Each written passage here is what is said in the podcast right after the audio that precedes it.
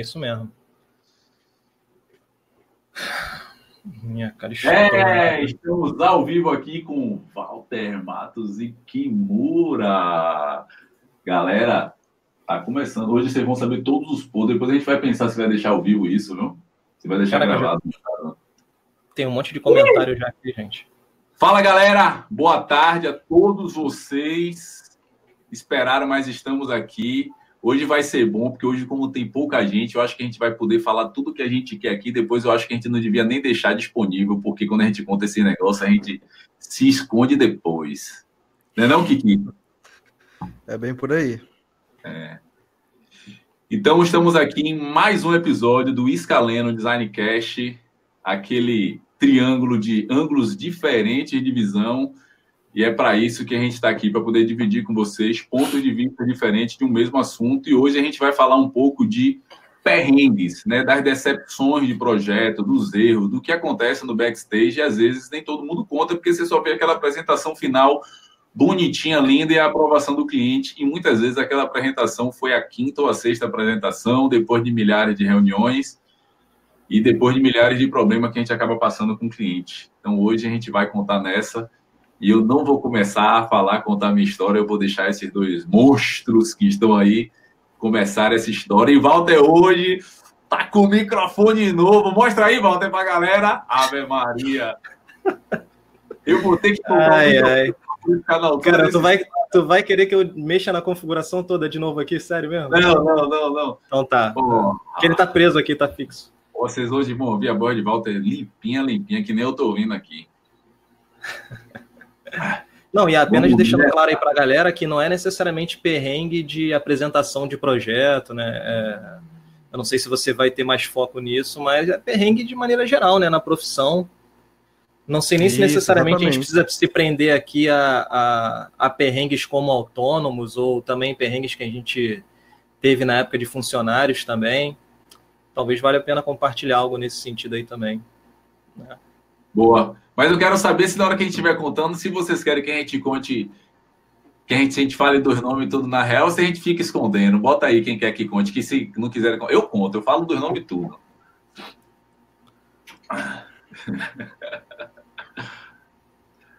Quem vai começar? A voz da experiência, Walter. Valtinho, quem tá no meio, quem tá no meio, quem tá no meio. Porra, sempre uma Vai ser falar Tá bom, vai. Tá bom. Ah, mas vai, fala aí. Boa.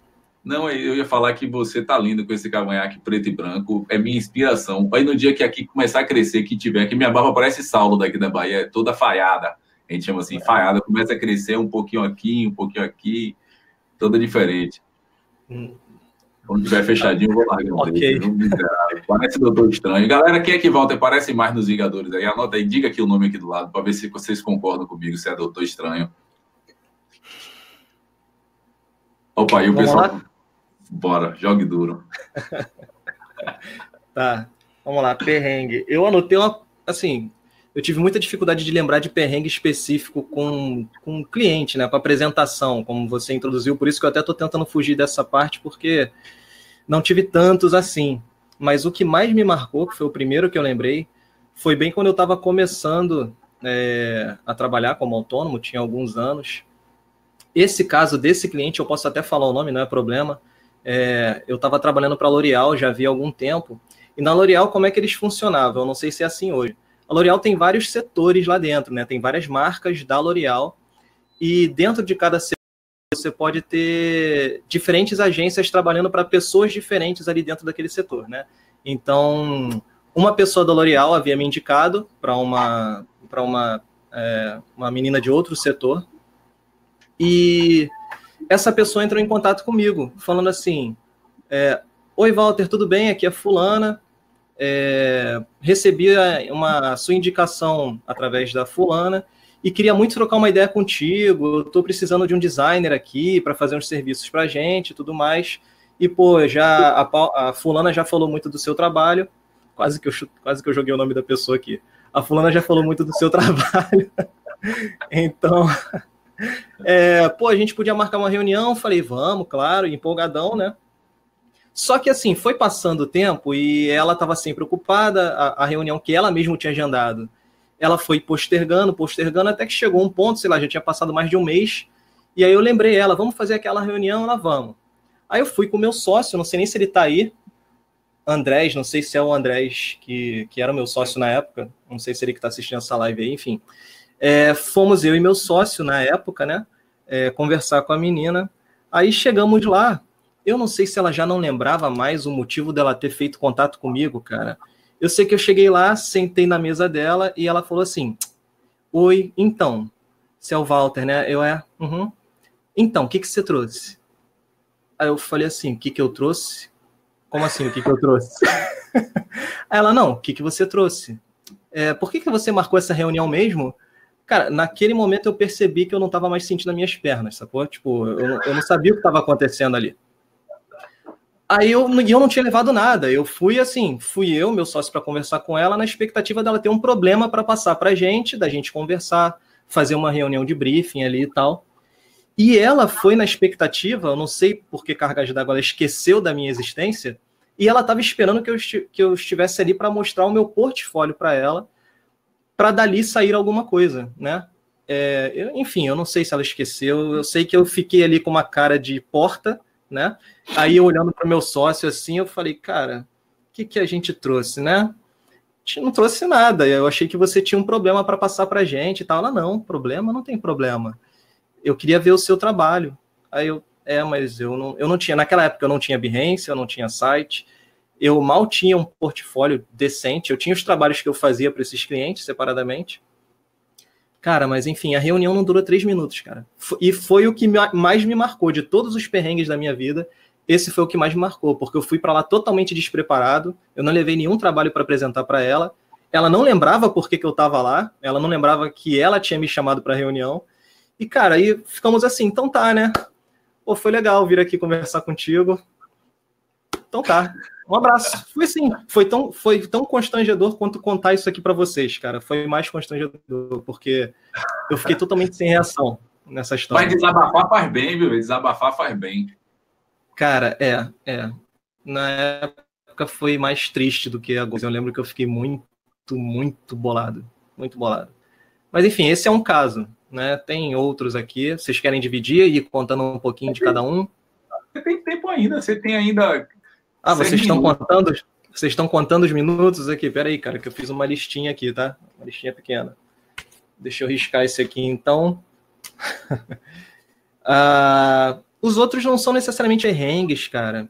Falando assim de apresentação de projeto, teve um que é até um pouco recente, eu apresentei o projeto para o cliente, foi ano passado, 2017, acho que foi ano passado. E o cliente me mandou um áudio super empolgado depois que enviei a apresentação para ele, né? Me mandou um áudio super empolgado, aprovando o projeto. Pô, era tudo que ele queria, era tudo que ele esperava. Pô, né? Aquele projeto nota, nota 10. E aí eu comecei a fechar, é, fazer o pack né, da marca para o cliente, montei os materiais de papelaria e tal, e fui entregando a ele. Ele até pediu alguns ajustes em cima desses materiais, de, de coisas que ele já tinha aprovado, mas eu fiz de boa. Passou um mês, um mês e pouquinho, ele me mandou outro áudio. Oi, Walter, tudo bem? Eu estava aqui dando uma olhada na marca, isso o cara já está com a marca há um mês na mão. Que tava aqui dando uma olhada na marca e, cara, não sei eu comecei a sentir que não era aquilo, sabe? Eu tô assim, pô, eu já recebi o projeto, eu já entreguei a marca, o cara já estava usando, inclusive tinha gostado bastante. Aí ele, eu, eu tô sentindo que não é isso, alguma coisa tá me incomodando e não sei o que é. Aí eu, beleza, vamos conversar, a, abrir espaço para o diálogo com o cara. Cara, e eu voltando para o briefing com ele, eu falei: olha só, tudo que a gente conversou está aqui, né? Então, assim, é, mudar agora seria um recomeço, né? Ele, não, cara, mas é que tá faltando uma. Ele não sabia me explicar. Aí eu tentei puxar dele, ele falou: não, tá faltando fluidez. Aí eu, tá. Tá faltando fluidez. Só que fluidez, em momento algum, participou da conversa de, de, de briefing. Em momento algum, no mapa mental, o cara acompanhou o mapa mental do início ao fim é, se empolgou para caramba e de repente, do nada, ele recebeu uma iluminação divina que dizia a ele que o projeto precisava ter fluidez. Você tá ligado que foi a mulher dele que falou com ele em casa essa palavra, né? Cara, o cara já tava um mês com a parada. Um mês, isso. Não, inclusive ele tinha falado que fulano gostou, sócio, mulher, papagaio, filho. Todo mundo tinha adorado a marca. Foi uma parada dele, ele ficou um mês com a marca e de repente ele voltou atrás na ideia. Que nada, eu... dele, alguém falou, tenha certeza disso. Amor, tá faltando. Alguém comentou, velho. Eu sei que ele entrou com esse papo de fluidez, eu falei, beleza, então vamos tentar fazer um novo briefing, para isso a gente precisa de um novo orçamento. Aí ele ficou, né? Aí ele, ah tá, orçamento, né? Tem que pagar, né? Eu falei, é, tem que pagar. Ele chegou a cogitar fazer isso. Tem que ter Aí, fluidez financeira para poder fazer é, essa mudança. Ele chegou a cogitar, não, beleza, eu vou pensar aqui e, enfim, se der, eu pago, né? E aí passou uma semana, o cara voltou atrás de novo. Pô, Walter, desculpa. Pô, eu tava passando por uns problemas aqui. O cara tava realmente com. Ele até abriu os problemas pessoais dele. Cara, minha cabeça não tava muito boa. Eu agora voltei a me apaixonar pelo projeto. Tá usando o projeto até hoje. Então, assim, foi um perrengue. Qual é o projeto? Olha aqui. Não, não, não, não tá no ar, não.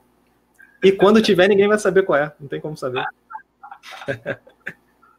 Nunca saberão. Vamos lá, cortar mais um aqui. Vamos dividir aí, conta mais um aí vocês, porque eu quero ver se eu pego. Vai que vocês contam algum caso que me lembra algum caso meu, entendeu? Acho que isso pode ser uma boa.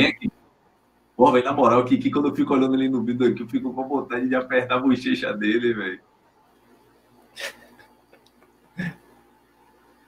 Acho que o Kimura não tá ouvindo a gente, não, né? Tá? Tá, rapaz. Ele tá com a tela azul do Windows eu, ali. Eu, eu desliguei o microfone pra não, não interferir aí, né? Uhum. Aí, enquanto vocês estão falando, eu tô com o meu microfone desativado que... aqui pra ficar mais. O microfone agora pra ficar igual a vocês e comprar uma cadeira que aparece um negócio aqui assim atrás, aqui assim, ó, velho. Também assim, velho. Os dois é tudo cadeira de, de presidente. Cara, Cara, por incrível que pareça, eu já recebi, sei lá, umas 10 mensagens é, falando dessa cadeira aqui, que o pessoal fala que no vídeo fica parecendo que é meu cabelo aqui, assim, ó. que na miniatura, né? Na miniatura do vídeo fica parecendo que é um cabelão, assim, ó. É verdade, verdade. Vem aqui, Kiki, quer contar um caso? Enquanto o Walter Bora tá lá. Na verdade, assim, tem vários casos, né? Uh, quem me conhece sabe que eu comecei trabalhando em agência pequena lá no interior do, do Paraná, aqui no interior do Paraná, né? E a gente usava lá é, é, software pirata, né? Corel pirata, Windows pirata, porque assim, o dono não tinha essa consciência de que tinha que ser original, e nem a gente não, também, e nem qual que... informática era o designer, né? Oi? Isso, cara. O, o, a TI do, da agência era a gente, né? Tanto é que quando a gente ia fazer uma. ia formatar os computadores lá, a gente ia lá num sábado, né? Que a agência não atendia, e formatava as máquinas, fazia instalação de drive, é, de, de, impressora. Naquela época a gente tinha que instalar drive de rede, né? E essa coisa toda aí. Mas eu acho que o que me deixava com mais raiva, que assim, me tirou noites de sono, assim, de estresse foi quando o Corel travava e você perdia tudo que você tinha. Tipo, de repente ele travava, dava uma mensagem, ele travou. Aí ele fechava. Aí Não você ia lá, falava, vou abrir de novo, né? Vou abrir de novo. A hora que você ia abrir, tinha um documento em branco. Caraca, Sumia. A primeira vez que acontecia isso, a primeira vez que aconteceu isso, eu não acreditei. De um kbyte, né? De um kbyte. Virava um arquivo de um kbyte. isso, de um kbyte. Aí tinha assim, cópia de segurança. Aí você abria a cópia de segurança, também estava tudo branco. E até um amigo meu falou assim, cara, usa o Illustrator. Nunca confie num software que ele cria uma cópia de segurança, ou seja, o software não confia tanto nele mesmo que ele cria uma cópia. Mas enfim, eu não posso reclamar, eu falo disso, mas eu não posso reclamar porque naquela época também era Corel pirata, né? E, e, o software tudo pirata, computador montado. A gente mesmo que montava o computador, cara ia lá, comprava todas as peças lá e a gente mesmo que montava, então sai aquela beleza, né?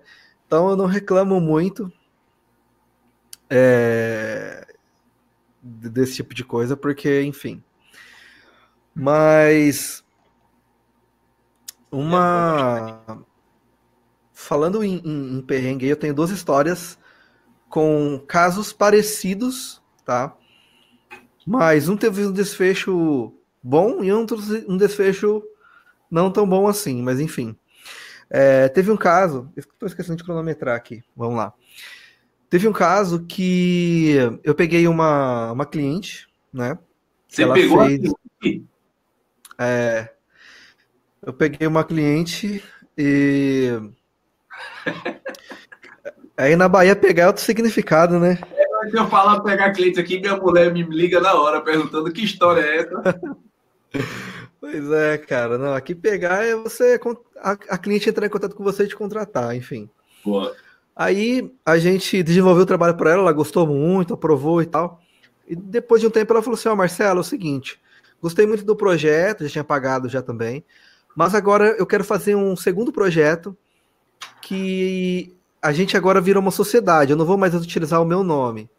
Eu vou utilizar um nome junto com uma sócia. E aí ela eu desenvolvi todo o projeto, eles me mandaram um briefing.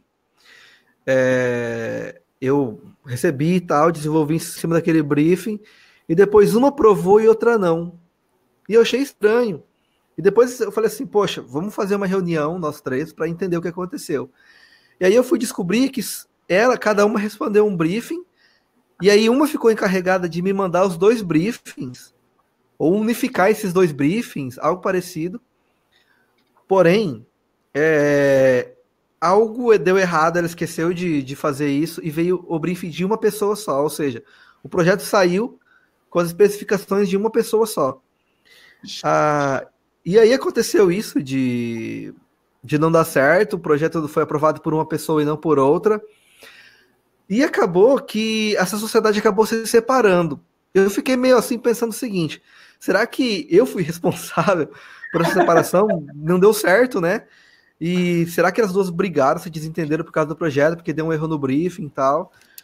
Só que, enfim, é, acabou dando certo. Eu peguei esse projeto que deu certo, que uma delas aprovou, e transformei no projeto para uma só dessas pessoas. É, e a outra pessoa é, continuou com o projeto dela que eu tinha desenvolvido inicialmente. Então, o que, que eu sempre falo? Quando é uma sociedade, eu sempre dou esse conselho sempre resolve tudo junto. Faz uma reunião com todo mundo junto e tenta. Na verdade, é muito complicado pegar projeto com sócios, principalmente quando eles têm gostos, mas têm objetivos diferentes de trabalho. Eles nem se alinharam ainda, estão desenvolvendo uma identidade visual e cada um quer para um lado, um tem um posicionamento, outro tem outro, e aí acaba que as informações acabam não é, não batendo, né? E aí, um outro caso, que é um, um, caso assim, um pouco mais recente, que aí eu já tinha, já estava com um pouco mais de experiência, né? E já tinha um pouco mais de, de, de know-how para lidar com isso, mas mesmo assim não foi uma experiência muito legal. Que nesse não eram dois sócios, né? Não eram, eram, eram um marido e uma mulher que eram sócios, Porém, tinha uma terceira pessoa que era um, uma pessoa meio ali de marketing, que fazia essa, essa ponte né, entre eu, o design, né, o designer profissional e as outras pessoas. Mas, enfim, todas as, todas as aprovações, todas as reuniões foram feitas com os três. Inicialmente, eles queriam uma, uma identidade visual que fosse muito diferente de tudo que existia naquele segmento muito diferente. Assim, o posicionamento já muito definido, o briefing também muito bem feito, posicionamento muito bem definido, tava tudo maravilhoso, assim, né? Ah, então eu fiz uma coisa que realmente se diferenciasse do segmento. Né? Não dava para você olhar para aquilo e falar, poxa, isso é uma marca disso. Acabou que eles olharam na apresentação, falaram, ah, poxa, gostei de algumas coisas, não gostei de outras, e eles se discordavam várias vezes entre eles. Umas uma, uma das pessoas falava assim: Poxa, eu adorei tudo, sabe? Eu gostei de tudo. E outra falava assim: Poxa, eu não gostei do logo em si, mas eu gostei de toda a identidade. E outra pessoa falava assim: Eu não gostei de toda a identidade, mas eu acho que o símbolo tá legal, tá diferente. E aí começou aquela confusão entre eles. E eu apresentando aqui o projeto e tal, fiquei meio sem jeito aqui, mas falei: beleza, vou fazer as anotações, as observações Vamos unificar todas essas alterações e eu vou anotar aqui. É, anotei, fiz as alterações de acordo com a, as, as especificações que eles tinham me passado. É, apresentei de novo, né? E de novo não foi aprovado. Eles queriam algo um pouco mais comum, né? Então, assim, de algo super diferente, né? Assim, não super diferente, claro, mas algo bem diferente daquele segmento, eu passei para algo um pouco mais clichê, um pouco mais comum. E eles falaram, poxa, tá muito comum. A gente quer uma coisa um pouco mais assim. E me mandaram várias referências. E aí essas referências eram coisas totalmente diferentes do que eles tinham falado no briefing. Por exemplo, havia no briefing palavras como assim, ousadia, é, coisas assim como um posicionamento ativo socialmente falando assim, né? Era uma empresa que tinha um posicionamento muito bem, até politicamente poderia dizer assim, muito bem definido, defendia algumas causas sociais bem. Então eu falo, poxa, aí eles me mandaram várias marcas que tinham uma imagem bem comum e bem diferente do que eles pediram inicialmente no briefing, uma personalidade totalmente diferente. Falaram assim, pô, essas são nossas referências, queremos algo parecido com isso. E aí eu comecei a seguir essa linha de novo, essa, lembrando que essa já é a terceira a, a terceira alteração, tá? Terceiro, a, o meu terceiro trabalho em cima daquele briefing. E nessa terceira apresentação, eu apresentei já seguindo essas novas diretrizes aí, essas novas referências, e eles me falaram o seguinte: Olha, tá saindo muito do escopo que a gente pediu. Então a gente queria algo parecido com o que era antes, ou seja, a marca antiga que eles usavam, né? Mas com algo assim, uma evolução da marca, mas nem tanto diferente. Ou seja, resumidamente, eles tinham um logo, já que eles já usam há alguns anos, que não tinha nada de ousado, nem de inovador, nem de diferente do segmento, era algo super comum, tá? Até clichê. E até perguntei o significado dos símbolos, não sabiam me dizer. E aí desenvolvi algo com muito mais significado, muito mais ousado. Eles falaram que não, estava muito ousado. Depois passou por uma coisa mais comum, também não foi aprovado. E depois passou para uma coisa mais perto das referências que eles me passaram. E eles falaram que queriam algo mais perto do primeiro logo que eles tinham. Então, assim, não sei se vocês estão conseguindo entender essa confusão, né? Que foi esse trabalho. Até que eu cheguei e falei para ele assim: ó, Fulano, é o seguinte eu tenho uma, uma eu tenho uma abordagem de trabalho, eu tenho um método de trabalho, e esse trabalho está fugindo muito disso. Então vamos fazer o seguinte: eu não faço isso, tá? Isso não costuma acontecer, mas eu vou te devolver todo o dinheiro que você já me pagou, né? Essa entrada, e a gente vai esquecer desse projeto. E eu vou recomendar algum outro amigo e tal, outro designer para você tentar. não indiquei Walter. Ele falou que ia indicar, né? Eu falei, eu aceito, cara, manda, manda. Mas se não der. Não, cara, Velho, o projeto tá ficando. Esse projeto, projeto... Tá falando ficou lindo, maravilhoso. A apresentação que ele fez para esse cliente ficou sensacional se eu fosse ter, se eu tivesse uma grana e pudesse investir numa loja que fosse utilizar essa identidade, e aí Walter me diga se eu estou falando alguma besteira, porque ele também viu não, o projeto. O projeto 100%. É, o cliente, na moral, eu, ainda bem que ele não falou o nome, que o cliente é um bunda mole, velho. É um bosta o cliente que não aceitou um projeto desse. É aquele cliente que fica achando que o que ele imagina tá certo. E cliente que acha que o gosto dele é o gosto dos clientes dele está fadado à falência. Esse é o ponto. Cara, eu acho que o que pode tirar daí, Kimura, se tu deixa eu interromper rapidinho. Sim, claro. É, claro.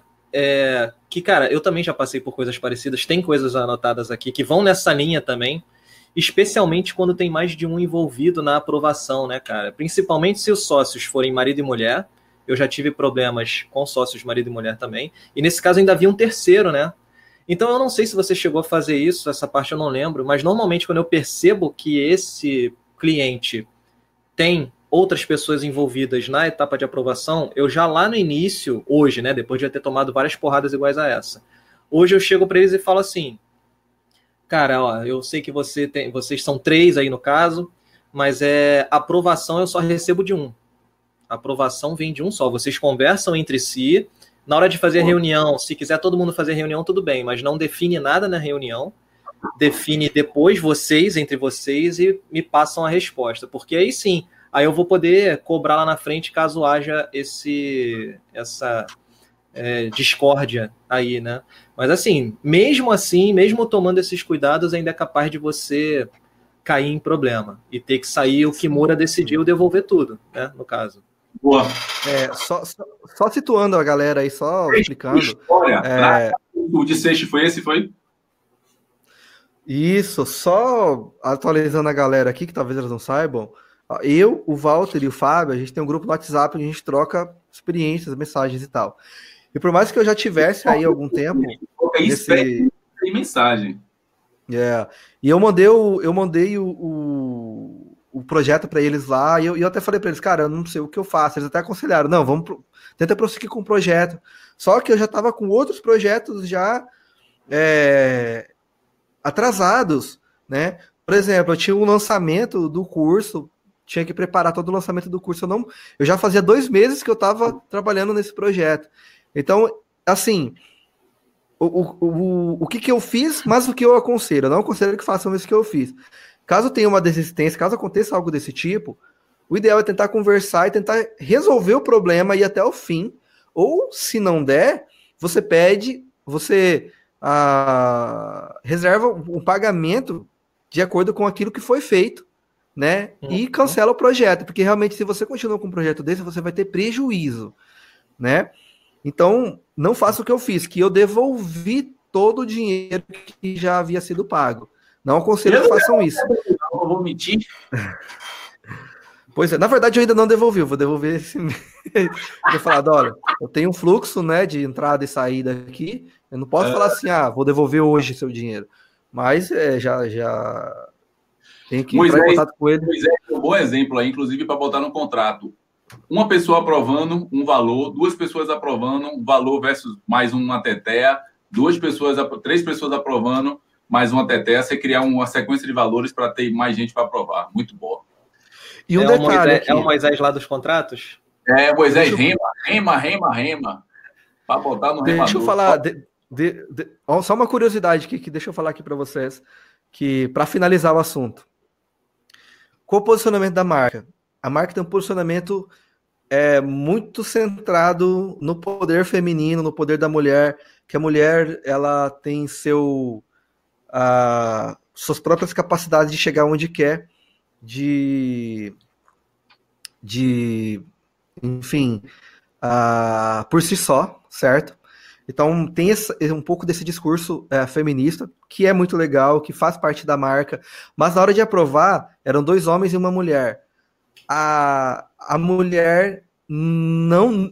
Tudo que ela falava, ela era assim, cortada pelos sócios homens. Ou Menos seja, a marca.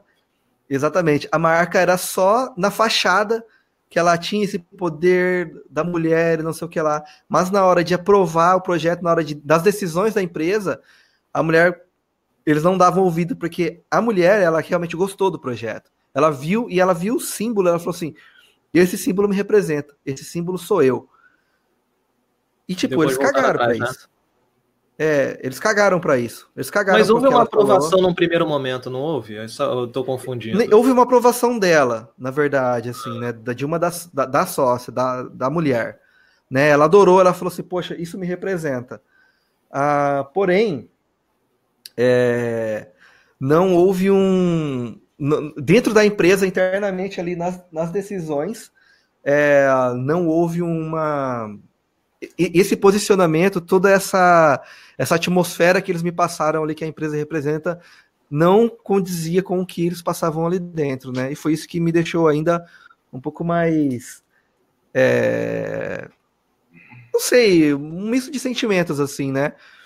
De. Eu senti que um pouco eu falhei, né? Esse é o sentimento, por mais que a gente já esteja nessa jornada aí há alguns anos, isso acontece, não é só com pessoas que estão começando que se sentem assim. E também o sentimento de que, poxa, a... eles não conseguem imprimir dentro deles ali, eles não conseguem é, trabalhar internamente o que eles mostram externamente, né? É que é esse lance do posicionamento que eu tô te falando. Isso me deixou também um pouco triste, um pouco incomodado, mas enfim. Faz Só para finalizar aí. O importante é a gente, como você fez, Kimura, é, quando o, o, o, importante é o design pegar e assumir a parte que lhe cabe. Né? Não, a gente não pode só culpar única e exclusivamente o cliente, porque a gente também tem responsabilidade. para isso. Toda vez que tem alguma merda, a responsabilidade é dos, dos dois lados, tanto no relacionamento, na amizade, principalmente no meio profissional. Eu, eu tirei aqui três historinhas rápidas. Na verdade, ia contar uma, mas eu lembrei de outras duas aqui, mas eu vou contar bem rapidinho. Uma é de uma marca pessoal que eu fiz no início do ano passado. E pela primeira vez eu liguei meu Instagram, coloquei aqui a câmerazinha aqui do lado e falei: vou apresentar ao vivo para todo mundo. E aí apresentei ao vivo a marca para todo mundo, para o cliente online. Então, o Instagram aqui ele mostrava ao vivo a, a tela, eu compartilhado apresentando pelo Zoom. E esse cliente a gente fez um briefing bem legal. É, eu percebi que ele é bem focado, ele é bem científico, ele tem um conteúdo bem legal. O cara é, faz duas formações paralelas em educação física e nutrição. Ele tem um sonho de trabalhar com atleta, com um jogador de futebol. Ele sabe tudo que ele quer. Só que ele tem um problema que eu percebi logo no início que ele ainda não tinha empoderamento sobre isso. Ele fica sempre esperando muito, muito certificação, muito diploma para começar a fazer o que ele quer e ele acha que só depois que tiver com tudo pronto, que tiver estudado o mundo, que ele pode começar a fazer. Eu discordo um pouco disso, mas enfim. Velho, ele, eu fiz um brief com ele muito legal e ele me falou que gostava de pássaro. Ele fez um bocado de coisa. Eu consegui fazer um link massa e eu fiz a apresentação para ele aqui ao vivo. Esse cara saiu lágrima do olho dele. Eu tenho um vídeo gravado até hoje do miserável chorando na hora que eu apresentei a marca. Ele se emocionou. E aí eu falei com ele, fica com a apresentação e daqui a três dias você me dá um ok para eu poder finalizar tudo. Esse cara me ligou depois de três dias com a cabeça completamente diferente.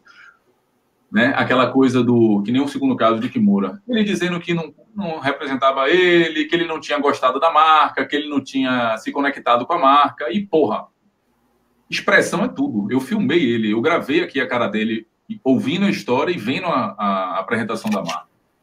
Mas, enfim, nesse dia eu, inclusive, falei: eu digo, seu pai e sua mãe deram opinião da marca, sua namorada deu opinião da marca depois que você mostrou, né? Ele fez. É, mas é porque eu vi, eu falei, deram ou não deram? Ele falou, deu. E no contrato eu até tinha duas alterações, mas assim, eu às vezes tomo para mim alguns problemas, né? E aí eu virei e falei, beleza, é um grande desafio, mas vamos nessa. É, vamos refazer o briefing e ver o que é que soou de errado, porque para mim a solução era perfeita. E, e, bateu nele, né? Então ele foi na onda de três pessoas que não é público de qualidade. E eu digo isso várias vezes: pode ser seu pai, meu irmão, pode ser sua mãe, foda-se a opinião deles. Só vale a pena se a opinião se eles tiverem o perfil do público-alvo de vocês, do cliente ideal. Se não tiver, a informação deles, o que eles acham, não serve de nada, de verdade. E aí esse cara, rapaz, a gente ficou um ano fazendo a marca. Aí o que é que eu fiz? Eu dava uma, botava no, no, no, no esquecimento, passava três meses para apresentar uma nova opção. Cada vez que esse cara me mostrava, me mandava uma referência do que ele queria, era uma referência completamente diferente da inicial. E aí eu fui mostrando a ele, e depois de muito. Velho, eu durante esse, esse período, eu fiz vários processos terapêuticos com ele, sem ele saber, né? Tipo um coach é, com algumas dinâmicas, algumas coisas que eu fiz de longe, tanto de constelação de tudo, para poder ir ajustando algumas coisas. E ao final a gente chegou numa solução que ele gosta, que ele usa e que ele se identifica e que ele está mais à vontade para usar. Mas bem longe daquele arrojado e ousado que ele tem a vontade de ser, mas teve medo de tocar, né? Mas o que é que eu queria trazer com isso? Que assim acontece, mesmo com todo o posicionamento, com todo o valor que a gente gera, clientes chegarem e na hora que a gente entregar não ser o que eles querem por algum outro motivo. E isso acontece e eu acho que é um grande desafio a gente abrir, de vez em quando, abrir a, guarda, né? Como o Kimura fez. A gente pode voltar atrás, devolver, não é para a gente, a gente não está no momento também de tocar isso. Como às vezes você pode tomar como desafio e fazer. Eu também já fiz isso que o Kimura fez de devolver o cliente. Me senti muito bem, inclusive porque eu vi que o problema era do cliente, eu não estava afim de ensinar o cliente ou mudar ele. O segundo é uma marca que eu apresentei agora recente, a de Bruna. Eu botei lá do, a da sobrancelha né, e do cílio, extensão de cílios. Eu fiz um, um, briefing com essa menina e ficou claro que ela queria a silhueta. Ela não abriu mão disso. Ela queria algo clichê. Ela me falou que queria algo que focado no que ela já usava. E isso, para mim, era cortar o coração, porque eu gosto de fazer algo bem diferente do que rola. E eu fiquei pensando como é que eu ia fazer isso. A primeira vez eu fiz uma apresentação com um besão, bem focado, bem diferente. E ela, eu vi que não conectou. Na hora que ela viu, não foi a reação que eu queria. E eu falei com ela, Bruna, não se preocupe, vamos trabalhar mais para poder chegar nesse ponto aí que você quer. E aí eu, eu abri a guarda para mim mesmo de fazer algo clichê e ver como é que eu poderia inserir o não ser clichê dentro desse projeto. Né? Então, desse, nesse projeto, como é um dos poucos que eu fiz isso. Eu realmente atendi a, a iconografia que o cliente queria desde o início. Só que eu foquei numa solução um pouco diferente. Né? Então, eu utilizei as cores, eu utilizei os elementos soltos, separados, para poder sair um pouco do clichê mesmo, né? É, então, assim, hoje, se ela for usar preto e branco, ela vai cair no clichê. A ideia é sempre usar no colorido. E quando eu vi a primeira vez, eu falei, porra, a essa altura, já cobrando o valor que eu cobro pela marca pessoal e tudo, eu vou acatar. Eu pensei nisso, eu falei, porra, desisti do projeto, então dizer é só esse aí que você vai usar, então se foda. Mas não, eu peguei, parei e falei, não, beleza, vamos nessa, às vezes é um grande desafio e deu certo. Ela amou a segunda apresentação. Eu apresentei pelo WhatsApp, mandei três imagens, estava em Praia do Forte, na praia, tomando uma, e expliquei para ela qual foi o conceito, mas nem precisou muito, porque quando bate na pessoa, quando ela vê e bate, já foi. E o último é a Avatim. A Avatim é uma empresa nacional já hoje em dia, tem loja em vários shoppings no Brasil, e ele trabalha com essência, eles começou com aquelas fragrâncias, né? Aqueles, eles criaram aqueles, tem um nome aí, quem lembrar, é, que bota no ambiente, assim, com os pauzinhos, assim, lá ele, que fica saindo aroma. E eles criaram meio que isso aqui, são dois sócios. E aí eu fiz o site de Saulo, aqui em Salvador. O site ficou super moderno de fuder, e aí a gente não tinha marca no site de quem fez. E a galera da Vatim ligou para a produtora de Saulo para pedir quem foi que tinha feito o site. E eles indicaram, né? Eu e um programador amigo meu que a gente tinha feito home office. E aí a Vatim perguntou quanto é que era o site e tal. A gente criou uma, um cronograma de entrega de site durante três etapas, cobramos 20 e poucos mil para cada etapa do projeto. E o primeiro eu conversei com a sócia, que é a mulher da rua. A sócia é a mulher que faz o negócio acontecer para os representantes, abrir mercado, tudo isso. Só que o que aconteceu? Quem entrou em contato comigo foi que nem um Kikimura. Quem entrou em contato e conversou comigo foi o cara do marketing, o cara que tem o entendimento da parada, que sabe o que é que precisa e que é o melhor para a marca. E atrás disso tinha dois outros sócios, um cara conservador e a mulher moderna e simples que queria uma parada bem resolvida. Cara, eu fiz o site todo em cima do brief que eu fiz com a equipe. Só que em momento nenhum eu tinha perguntado nessa época quem é que ia aprovar. E eles deixaram bem claro que eram eles que iam aprovar. Só que na minha apresentação a mulher veio de São Paulo e veio participar aqui da apresentação. E eu apresentei a parte mobile e a parte desktop bem simples, direto, focado para melhor resolução até de quem é, representa, de quem vende na rua. E a mulher amou. A mulher achou de fuder e aí porra, para ela era um ajuste simples que precisava para estar tá aprovado. Só que aí, depois de alguns dias, a galera me ligou falando que o cara não curtiu. E aí, na conversa, eu percebi que ele e ela já tinham uma desavença até pela marca que eles usavam, que um achava que devia usar de um jeito, outro de outro. E eu realmente falei na reunião, eu falei, ó, vocês precisam primeiro se resolver entre vocês e eu não tenho nada a ver com isso, não tem a ver com a forma que eu executei o projeto, não tem a ver com nada disso. Eu até refiz a identidade em cima das duas coisas dos dois. A galera de lá, da, do marketing, gostou do projeto, achou massa. Só que como os dois sócios ficou brigando, discutindo, eu falei, ó, vamos fazer o seguinte, a gente para aqui, não dá para seguir sem vocês se decidirem, na hora que vocês decidirem, a gente retorna. E aí eles queriam pagar dentro da progressão do pagamento que eles estavam no momento. Só que eles não tinham pago a parte toda da imagem do, do conteúdo do site. Ainda faltava. Eles só tinham pago, sei lá, um quarto. Pelo projeto que a gente tinha apresentado e com tudo que a gente tinha dado, eles precisavam pagar pelo menos metade. E o meu argumento foi o argumento de verdade, que era o seguinte: todo briefing que a gente fez, tudo que a gente conversou, a gente levantou vários problemas e demos soluções aos problemas dele, tanto nas resoluções. Então, o que acontece? Se ele não me paga a primeira metade, depois, se eu ver na hora que ele lançar o site certo com as minhas ideias, que eu solucionei a porra para eles, eu vou achar que eles estão tirando sem me pagar. Porque faz parte, foi a ideia que a gente deu, foi consultoria. Não é só a imagem aprovou ou não aprovou. E todo aquele contexto de resolução de problema que a gente deu lá atrás e que solucionou. O cliente não vê valor nisso, porque como a gente dá de graça, a gente está conversando, dá ideia, fala disso, fala daquilo, ele acha que aquilo ali é, é nenhuma. Então eu falei, você está vendo isso aqui, ó, esse tipo de solução desse jeito no site, isso aqui, isso aqui para a loja, isso aqui para não sei o quê, tudo isso aqui foi ideia que a gente trouxe. Se vocês acordarem que não vão usar isso nunca, assinar o documento, você não precisa pagar mais nada.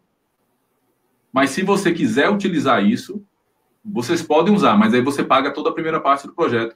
E eles, completamente seguros e confiáveis, eles pagaram a metade toda do projeto que cabia ao cronograma. Eu mostrei a eles o cronograma, o que foi que a gente tinha feito, tudo que a gente tinha desenvolvido. Eles aprovaram, ok, pagaram metade, ficaram com o projeto. E mandei todos os layers abertos né, do PSD para eles. E se eles quiserem usar depois, eles usavam e acabou e deixei para lá.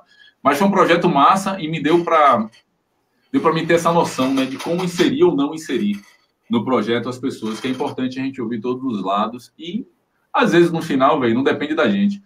Eu acho que o que me levou a, fazer todas as formações de desenvolvimento humano foi justamente isso, né?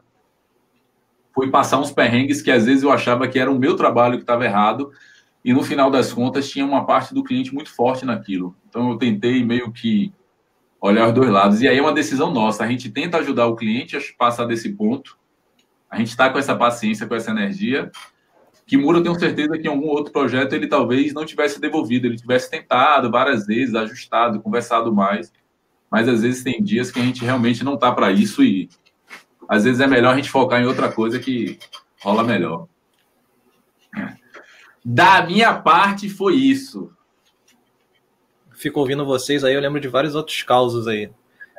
Posso contar mais um, Kimura? Quer falar? Kimura, tá seu, seu, microfone tá desligado, Kimura. Seu... Você tá Vai. tá com crédito de tempo aí. É. Tô? Tá, então vou mais um aqui, que esse também pode ser interessante, curioso. Tem um cliente que entrou em contato comigo, isso foi 2016, sei lá. Na época que o meu, meu canal já estava há alguns anos, eu acho, no ar ou um ano, não lembro. Eu sei que começou a ficar muito em alta esse tema proporção áurea. Né? Foi na época em que eu tinha feito um vídeo ou outro sobre geometria, e aí não sei se eu tinha acabado de lançar um vídeo sobre proporção áurea, não lembro. Eu sei que o cliente entrou em contato comigo, dono de uma grande agência, uma agência até é, com peso assim de publicidade, e ele falou: pô, eu queria muito fazer a marca com você, eu sou teu fã, acompanho teu trabalho há não sei quanto tempo e sou apaixonado por, por, por proporção áurea.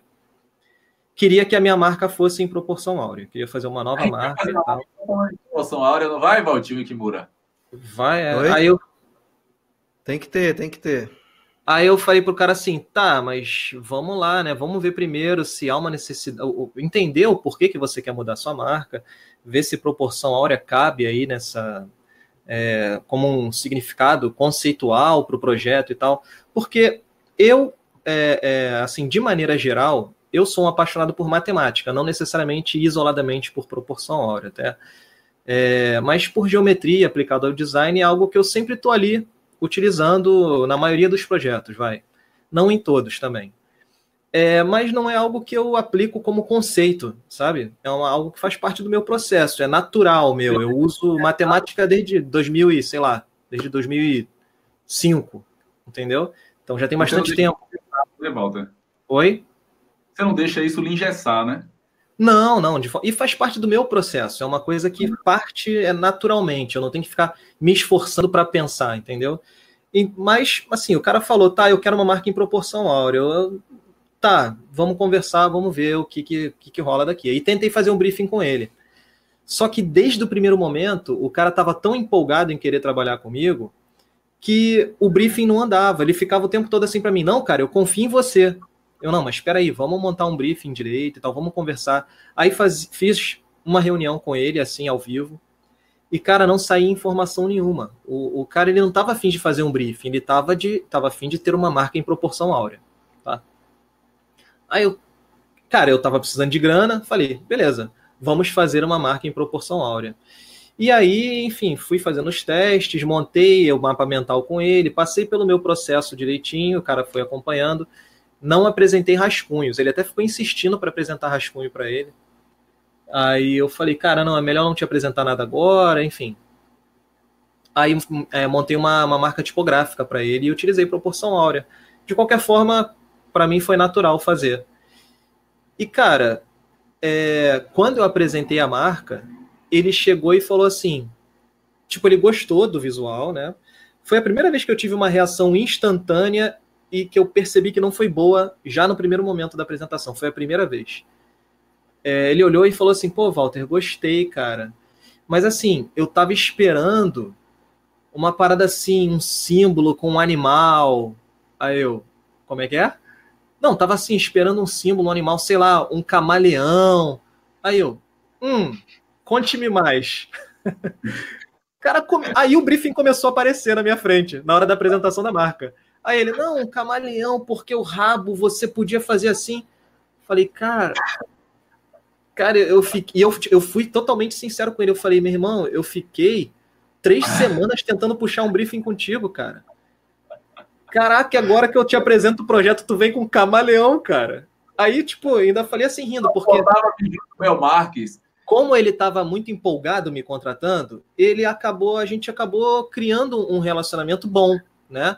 Não era um, ele não era um cliente chato, não era um ele era um cliente ruim para mim, né? Por essa perspectiva de projeto. Mas ele não era uma pessoa ruim. Olha né? era... um post aí, Kimuro, cliente bom versus cliente chato. Qual é a diferença de um para o outro?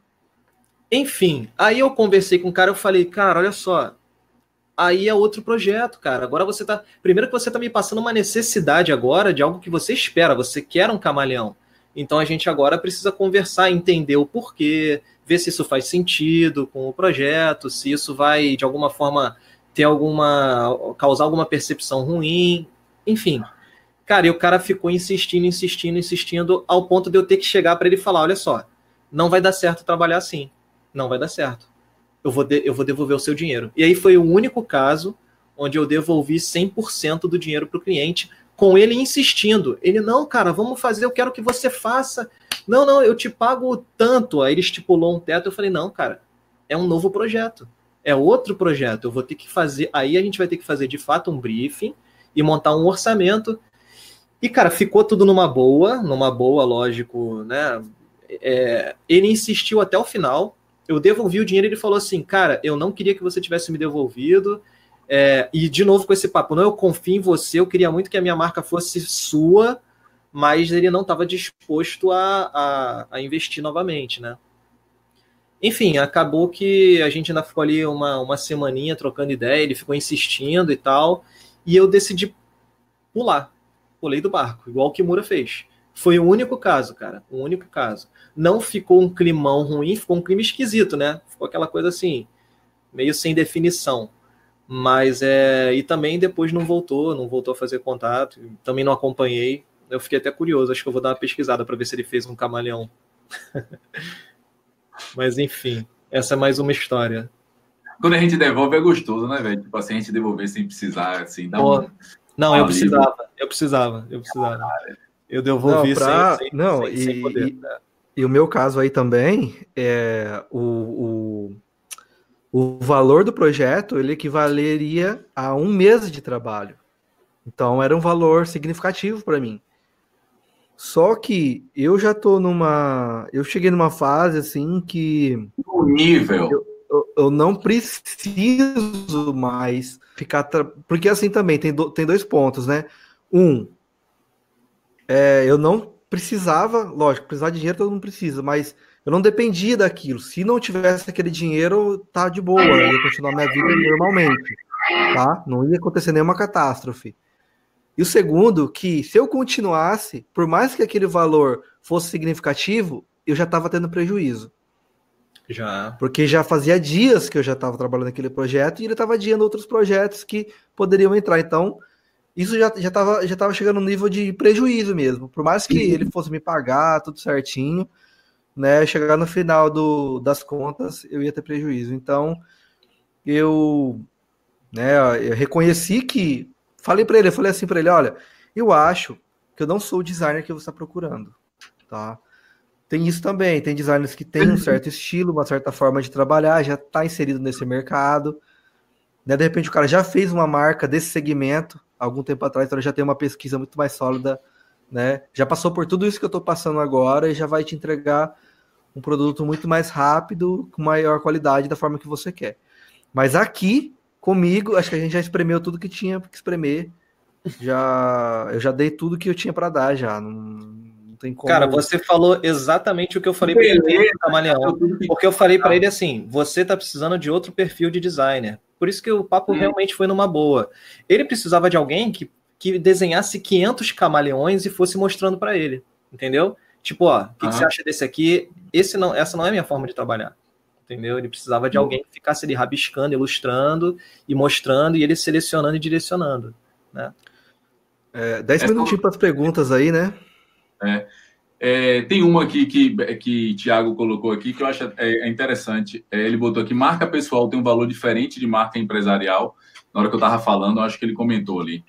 É, Para mim, né, do meu ponto de vista, eu acho que normalmente tem, se tratando de meros mortais, né, a não ser uma marca pessoal de uma repercussão com autoridade muito alta, tipo Ivete, umas marcas mais fortes como alguém individual, que aí eu acho que requer um cuidado muito maior. Mas assim, é de, o poder que o, o, valor que uma marca e que uma identidade vai dar para um profissional liberal é diferente de um poder que de valor que uma marca, uma identidade empresarial vai dar para a empresa, né? Porque assim, a marca ou a identidade ela é a cara da empresa. É ela que vai se relacionar com seu público. A exemplo aí o Nubank, o Ponto Frio, o próprio Netflix, eles, eles têm uma persona, né, na sua identidade visual que se relaciona com seu público, parecendo um amigo conversando com um amigo. Então, tipo, isso tem um valor muito grande, a identidade que se comunica. E para uma pessoa, não. Para uma, uma pessoa, a identidade ela vai representar ela em alguns meios, principalmente algumas mídias digitais, mas como assinatura. Mas a marca que ainda vai ter maior valor ainda é a cara dela, a aparição dela, o que ela diz, como é que ela se comunica e o que ela gera para seu cliente. Então, é, não menosprezando ou diminuindo o valor de uma marca pessoal, mas assim, eu acho que o target é menor sim, né, de valor.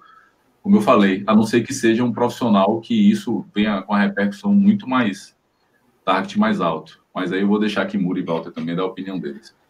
É, aproveitando esse teu gancho aí, hoje eu tenho uma percepção até um pouco diferente em relação ao valor de marca do que eu tinha alguns anos atrás. Que eu percebo que tem muita coisa associada ao risco é, ao risco do cliente e o seu risco como designer de fazer algo que não dê certo, né? Então você faz algo que não dá certo para uma marca, sei lá, pega aí Correios, né? Vamos supor que você faz a marca dos Correios, que é uma empresa gigantesca, e não dá certo, e eles têm que refazer porque não deu certo o projeto. Qual o custo que essa empresa não vai ter, né? Para refazer tudo, para tirar tudo da, da tudo que já rodou de impresso enfim, e criar uma nova comunicação. Eles estão gastando e perdendo muito dinheiro, né?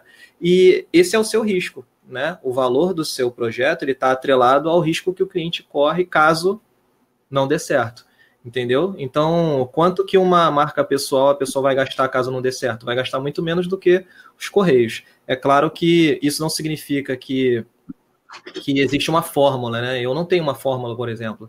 Vai ter marca pessoal que eu vou que eu vejo ali a possibilidade a necessidade de cobrar um pouquinho mais para entregar um pouquinho mais para ele, é, na expectativa de um retorno também grande, mesmo que seja uma marca pessoal. E às vezes também vai ter casos de empresas que não são empresas gigantescas, mas que eu vou cobrar ali um valor até equivalente ao que eu cobrei para aquela marca pessoal, entendeu? Depende do que eu vou entregar, depende da, da do alcance disso e vários fatores. Enfim, não, não seria difícil resumir aqui. Mas fala aí, Kimura. Vi que você estava concordando hum. aí com a cabeça. Não, eu também acho que o valor está bem ligado, está bem amarrado ao risco, né? E eu percebi isso quando eu via amigos fotógrafos e tal, que faziam casamento, faziam, eram fotógrafos mais generalistas, assim, que faziam de tudo, né? Ah, eles falavam assim: olha, para eu fazer um, um, ensaio com um casal, né? É, geralmente dura entre um ou dois dias, a gente consegue fazer eu cobro X. Mas se é um casamento, é 4X ou 5X. Por quê? O ensaio. Ah, cara, eu desfoquei algumas fotos, não ficou bom algumas a iluminação. O que, que eu faço? Chamo o casal de novo para fazer um. Ou a pessoa, né? Pode ser uma pessoa, um casal, enfim. Para fazer o ensaio de novo. Monto toda a estrutura, minha iluminação, faço de novo. Pronto. Deu errado, deu merda no casamento. O que, que acontece? A pessoa vai Casa vai de novo. É, então. A pessoa vai contratar de novo decoração, né? Vai reunir todo mundo de novo em parente de longe, lá não sei onde, às vezes até de fora do país, não sei o quê. É um momento único. Então, ele fala: eu tenho que acertar, eu não posso. Opa. Travou. Kimura, Kimura saiu aí também? Oh, véio, vou tirar até um print aqui da tela com o Kimura assim. Sempre eu faço isso aqui, de vez em quando eu tiro uns prints bem legais assim de vocês quando travam na posição legal. Vou avisar ele aqui que ele saiu. É. Tá, então vou, já que Kimura travou ali até ele voltar, vou responder outra aqui. Didi, Diana, minha linda, gatona, a menina do, do Design Sync, ela perguntou aqui, fez uma pergunta massa aqui. Acham que estruturar uma abordagem bem projetada e amarrada ajuda a filtrar esses clientes, fazer da criação da sua abordagem um projeto mesmo, criar uma experiência através dela?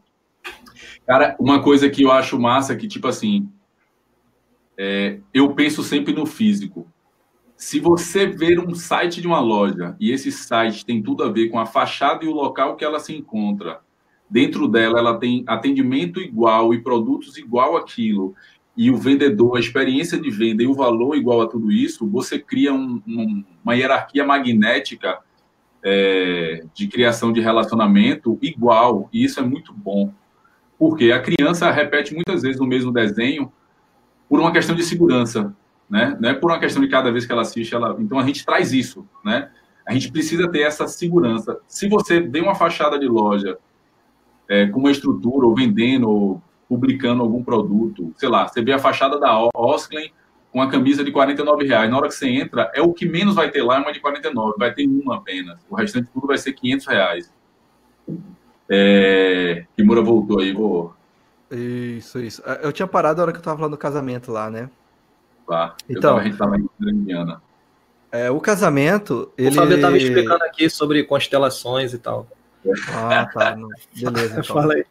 Vamos voltar ao assunto, então. É, aí. aí é, e, e, ele falou assim: Poxa, eu não posso reproduzir um casamento de novo, né? Aquela situação, aquele momento. Então eu não posso errar. E essa responsabilidade, esse risco, né, que eu assumo, tem que recair sobre o preço. Então, a gente, quando a gente vai fazer uma marca para uma empresa grande, que já está estabilizada no mercado, né, que, né, que já tem uma, uma certa estrutura, vai ser um valor diferente de uma pessoa que é, tá ali trabalhando em casa, é um profissional liberal, entendeu? Não é que a gente quer tirar dinheiro de uma empresa só porque ah, a pessoa tem mais dinheiro, então eu vou cobrar mais dela. Não é isso. É que a responsabilidade, por exemplo, eu faço uma marca ali pro, sei lá, Zé Pequeno. Zé Pequeno Borracharia. Cara, deu, deu errado alguma coisa, pô, eu consigo arrumar. Ele vai ter o mínimo de prejuízo. Você entendeu? De repente, ah, pô, Marcelo, cara, tô todo mundo falando que, que o, a tipografia que você usou não tá legível, cara. Eu chego, pô, beleza então, cara, vamos. Que, qual que, qual que foi teu prejuízo? A fachada? Beleza, vamos, vamos lá que eu assumo essa bronca aí. Né? A responsabilidade foi minha, vamos refazer. Mas se eu faço isso numa empresa que tem 10 mil funcionários, filiais para todo lugar do Brasil, implementou essa, essa nova identidade em todas as lojas, e aí? Não é um risco grande, né? Então, é um risco que eu assumo então, se a empresa, quanto maior a empresa, maior o valor, mesmo que eu vou fazer o mesmo tipo de trabalho, né? o mesmo, o mesmo tipo, com o mesmo objetivo, né? É, eu vou pensar muito mais, né? da mesma forma que um fotógrafo ele vai pensar muito mais para tirar uma foto, ele vai ter muito mais cuidado num casamento, até porque ele tem que não só tirar boas fotos, como ele não pode atrapalhar o casamento com a presença dele. Né? Não pode ficar entrando na frente das pessoas na hora que quer, tem que ser discreto. Tirar selfie, tá né? Ali. Tirar selfie com o casal. Assim, é, exatamente. E ele ainda tem que, hoje em dia, ele ainda tem que passar por um outro problema que é driblar as pessoas que estão fazendo selfie entrando na frente dele. Né? Então há muitos problemas hoje, e por exemplo, a gente que é designer, a gente está correndo um sério risco de Primeiro, o projeto ser rejeitado, a gente tem que refazer o trabalho ou tem que fazer alterações. Então, desde o começo, a gente já está correndo esse risco, né? É... A gente estava recorrendo esse risco de lidar com egos, né? Porque a gente fala, pô, é, o design, ok, é, uma, é um produto de, da revolução industrial, digamos assim. Mas não é um produto feito em série, não é um produto é, em escala, é um produto artesanal. Em escala, então, a gente está correndo. É, não é escaleno. Então a gente está correndo esse risco, né, cara? A gente está trabalhando, por exemplo, se der um projeto para eu resolver e o outro e o mesmo projeto para o Walter, vai sair soluções totalmente diferentes. Né? Não, não tanto, eu acredito, mas vão sair sai, soluções distintas. Sai, sai, vai, né? vai muito da nossa experiência também, de cada um. Né? Exatamente. Né? Então, então a gente está correndo esse, esse, risco, né, de, de lidar com esses processos, né, criativos e tal. Então acho que sim, valor, no meu ponto de vista, tem que ser diferente, sim. Vai até de encontro com o que eu falei na, na nossa primeira live. Não sei se vocês lembram do caso do cliente que no contrato dele ele deixou uma cláusula lá assim é, de que dentro de cinco anos eu não poder, eu e a pessoa que estava trabalhando comigo no projeto, que até me convidou para o projeto, na verdade, que a gente não poderia usar nenhum elemento da identidade visual nenhum elemento da identidade visual. Se eu usasse um círculo como parte da identidade visual, eu não, pod não poderia é, reproduzir aquilo em outro projeto dentro de um período de cinco anos sob multa de um milhão de reais. Ou seja, uhum. olha o valor que esse projeto tem para esse cliente. Ele entende que se comprometer a imagem dele de alguma forma, a multa seria de um milhão de reais. É claro que isso a gente conseguiu fazer morrer, né? Mas eu falei, beleza, então tá, é para se é para me prender a isso, né? Tipo, se para você o projeto vale um milhão de reais, então tá, eu quero só 10% disso como pagamento para o projeto. Boa. Né? 10% é o que vale, meu trabalho. Ah, não, então não, então vamos melhor tirar, né? Para quê, né? Para que me prender esse detalhe, né? Então acabou morrendo do, do contrato, né? Vou voltar a responder aqui, terminar de Diana, e a gente vamos fazer assim dois minutos de cada para poder, no máximo, para poder a gente responder cada um aqui o nosso ponto de vista. Vou botar no cronômetro. Ó, é... essa de Diana, o que eu quis dizer é o seguinte: estava falando da fachada da loja, a gente gasta muito menos energia se a gente mostra o que, é que a gente pode dar e as pessoas chegam a gente pelo que a gente pode dar, né? Então, tipo assim, uma loja que já mostra o que ela quer vender lá dentro na fachada, ela vai fazer com que uma quantidade menor de pessoas entrem, mas pessoas com uma potencialidade muito maior de já comprar. E uma pessoa que mostra algo só para poder fazer pessoas entrarem, tem um poder de entrar gato, cachorro, papagaio, periquito e chegar lá dentro e não converter. Então, isso, inclusive, é a nossa, a nossa questão da nossa página do Instagram, por exemplo ou outras redes sociais. É melhor você ter seguidores que tenham possibilidade de conversão do que seguidores que não vão te dar nada. Né? Então, tipo assim, é melhor você ter ali só o público que está colhendo o, realmente o que você pode dar ali dentro. Né? Então, por exemplo, falar a verdade, minha mãe que me segue, que de vez em quando eu bloqueio ela em algum lugar, minha mãe não é minha seguidora, ela é minha perseguidora. Minha mãe lá dentro, por exemplo, ela na hora que eu vou fazer meu, meu, meu público look alike, ela fode meu público lookalike. Porque na hora que o Instagram vê assim, ah, vou pegar essa pessoa aqui que tem esse perfil e vou lançar para pessoas que têm um perfil parecido, ela tá jogando meu dinheiro fora. Então, assim, é muito melhor a gente converter, a gente realmente fazer esse filtro no início, para que a gente gaste menos. Então, um pré-briefing ajuda muito, né? Um, eu tenho muito isso, assim, eu, a primeiro contato eu mando pré-briefing para a pessoa responder primeiro algumas perguntas, para depois a gente ver se vale a pena continuar ou não, porque nem eu perco meu tempo e nem o cliente perde. Né? E aí tem um exemplo do cartão de visita. Meu colega chegou com cartão de visita, eu já acho que eu até contei aqui no, no, no fila. O cara falou assim: velho, coloque aí Oi, Tim, claro, vivo, Nextel. Aí eu fiz assim, um gente, rapaz, cinco números de telefone, qual é o produto que você vende? O cara fez é, colchão magnético. Quanto é o mais barato? 4 mil reais. Eu falei, que desgraça, quem vai comprar um produto de 4 mil reais precisa se preocupar em que número vai ligar. Né? Você já lima logo ali. Quem tiver preocupado com o valor da ligação não é um cara que vai poder comprar um produto seu. Então, a gente fica dolorido. Ah, uma pessoa não quer comprar. Ah, meu Deus, o que é que eu posso fazer para você comprar? Esquece essa pessoa, velho. Gasta energia com quem tem possibilidade de compra e não com o resto. Então, é isso aí. Eu vou. É, a pergunta dela, é, Kiki, não sei se você viu, ela está perguntando aqui. Acham que estruturar uma abordagem bem projetada e amarrada ajuda a filtrar esses clientes? Ou seja, fazer, uma, fazer da criação uma abordagem de um projeto mesmo, assim, criar uma experiência através dela, assim, da captação, né? O que eu entendi foi isso. É, cara, eu penso o seguinte: nada que você faça vai evitar essa situação. Nada. É uma coisa que todo mundo está sujeito, que até os grandes estúdios estão sujeitos, que, sei lá, qualquer pessoa está sujeito a isso. Então, eu não acredito que há meios de você se blindar disso, não. Claro que isso é, você. O que acontece? Hoje, eu, com a experiência que eu tenho, com que eu adquiri, é, isso, isso é raro acontecer. E antes era muito mais. Então, antes, por exemplo, eu tinha. Uh, eu tinha pedidos de, de clientes assim que, cara, inaceitáveis, assim, e eu fazia porque precisava da grana. E hoje em dia eles nem pedem coisas tão absurdas, né? Mas para você ver, esse, esse, esse, que eu tô, que eu, esse caso que eu contei agora tem dois meses, super recente, né? Então não adianta, a gente tenta, a gente aperta de um lado, vai do outro, só que assim, eu tenho que reconhecer que é, há atitudes que você toma, algumas medidas que você implementa na sua, na sua metodologia, na sua forma de, de abordar o cliente, de atender e tal, e de seu próprio posicionamento, que faz com que os clientes simplesmente não tomem esse tipo de atitude, não te peçam coisas absurdas e nem nada desse tipo. Né? Igual hoje em dia, fazia muito tempo que isso não acontecia comigo. Desde que comecei a trabalhar como freelancer, assim, em tempo integral, essa situação que eu narrei hoje não, não acontecia. Mas, enfim. Boa. É, não acho. É difícil, é difícil. Doutor Estranho, venha. Eu tô tentando. Eu acho que você respondeu uma coisa e o Kimura respondeu outra. Eu tô tentando entender a pergunta exatamente. Onde está a pergunta dela, Kerk? Eu não tô, então, eu também não tô vendo a pergunta, então. Vendo... É, então não, não cara, sei. A minha sei. tela mim, tá você bugada, cara. algo diferente do, do Kerk. A minha, te, a minha tela tá completamente bugada. Eu vou tentar foi, reiniciar. Foi... Fala, fala aí, Kerk, a pergunta de novo. Onde tá? Foi de quem? Da Diana? É, ela perguntou: acham que estruturar uma abordagem bem projetada e amarrada ajuda a filtrar esses clientes? Ela perguntou isso na hora que a gente estava falando de cliente que ah, chega filtrar querendo... Entendi. Filtrar cliente, né? Tá, ajuda a filtrar esses clientes. É, tá. Eu concordo ela com o Kimura.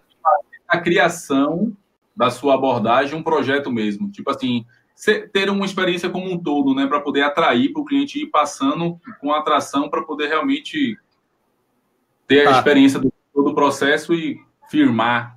Tá. Eu acho que filtrar o cliente começa falando assim de filtragem especificamente, né? A filtragem do cliente ideal, né? É, é no momento do primeiro contato já, né? É você uhum. perceber é, que você é o designer ideal para aquele cliente e que aquele cliente é o cliente ideal para você. Então acho que é o primeiro filtro começa aí. É, e aí, como você vai fazer isso depende não só do posicionamento, mas de como você estrutura esse primeiro, esse momento né, de conversa com o cliente. No meu caso, o que, que eu faço hoje? Eu tenho que garantir que o cliente que está fazendo contato comigo, ele, ele tem condições, até financeiras mesmo, de fazer um projeto comigo. Né? Eu, eu não tenho exatamente um mínimo e um máximo, mas eu tenho, sei lá, é, um, uma escala aí de, de valores que eu, que eu consigo trabalhar. Então, quando o cliente faz o contato hoje comigo, o meu processo é mais ou menos assim, eu estou testando, tá? O cliente faz o contato, narra, fa fala ali, explica brevemente o problema dele. Aí eu vejo, pô, dentro desse problema eu posso ajudar, não posso, indico para alguém, né? É, eu não sou especialista no que essa pessoa precisa. Se for, eu vou para a segunda etapa. Aí a segunda etapa é: eu mando um questionário é, completo é, junto com esse questionário, eu falo que a gente pode fazer o questionário tanto ali online, a pessoa responder, ou fazer uma reunião, mas junto desse mesmo e-mail, eu falo assim. É, e antes disso, se você quiser, você pode dar uma olhada na minha apresentação. Aí ali eu coloco é, umas faixas de valores de projetos que eu cobro por tipo de projeto. É, coloco depoimentos de clientes e imagens de alguns trabalhos que não estão online. São trabalhos que você não adianta procurar que você não vai encontrar, que só estão ali naquela apresentação para aquele cliente. E aí, uhum. por exemplo, se a empresa que fez contato comigo é uma empresa de relacionada a projetos sustentáveis de alguma forma, e eu tenho projetos voltados para esse setor, eu aproveito esse momento, faço uma alteração rapidinho na minha apresentação de imagens que eu já tenho prontas e jogo ali só para mostrar para esse cliente que, cara, pô, eu tenho experiência nessa tua, nessa tua área. Entendeu? Isso é uma forma de você já fazer o cliente se empolgar em querer trabalhar contigo. Entendeu? Já aconteceu, eu já fiz muita marca para advogado. No meu portfólio online só tem uma, mas eu já fiz algumas. Então, se algum advogado entrar em contato comigo hoje, nessa apresentação, eu vou botar outros projetos de advogados que eu fiz, ou um Boa. projeto, entendeu? Para ele dar uma olhada. E também um mix de outros projetos. E uma aí. Dica. Fala aí. Em cima do que você falou aí, desculpe, vai te interromper. Foi a primeira interrupção minha hoje, ó. É, é, no Instagram, você pode usar hashtags específicas para poder gerar álbuns. Então, por exemplo, se no meu Instagram eu coloco meus trabalhos, como o Kimura faz ali, às vezes ele coloca ali três posts né, sequenciais é, com trabalho, você pode criar uma hashtag do tipo, eu, eu tenho quer que marca, mas você pode criar, tipo, quer que marca advogados, quer que marca saúde, quer que marca... E o que é que acontece? Na hora que o cliente te perguntar, em vez de você passar um portfólio, você pega o link da hashtag com aquele só aquele filtro de projetos e passa para ele pelo WhatsApp. Então ele entra, só vai ver seus projetos daquela área. Então, para quem quer trabalhar e só tá na rede social, é massa, porque você já consegue fazer vários álbuns dentro de uma timeline grande, sacou? E vou te dizer, você não consegue copiar o link para enviar pelo WhatsApp pelo aplicativo, você tem que entrar pelo browser, sacou? aí, aí vai o gato. Façam isso, eu uso muito isso. Mas assim, continuando, isso ainda não garante que vai dar tudo certo. Tá? Né? Isso só garante o seguinte, que nesse primeiro momento, no meu caso, né, que eu estou experimentando, toda hora eu mudo o meu método, cara. Nesse momento, o que, que eu estou garantindo? Que o cliente tem orçamento para me pagar, caso ele, ele responda ao formulário, significa que ele está preparado para financeiramente, e que ele gostou do meu trabalho, que ele sente que hum. eu sou um profissional capaz de resolver o problema dele. Então, isso só garante essas duas coisas. Não significa que durante o processo a gente não possa ter outros tipos de problemas, né? Mesmo que eu envolva ele, né? Ela, agora, falando sobre o processo em si, eu envolvo o cliente ali no mapa mental, apresento um mapa estratégico, é muito parecido com o que o Kimura faz, né? Mas, se forem. Aí entra nesses outros. É, essas possibilidades, né? São muito amplas de, do que pode ocorrer, tipo serem três sócios, tipo sócio ser marido e mulher.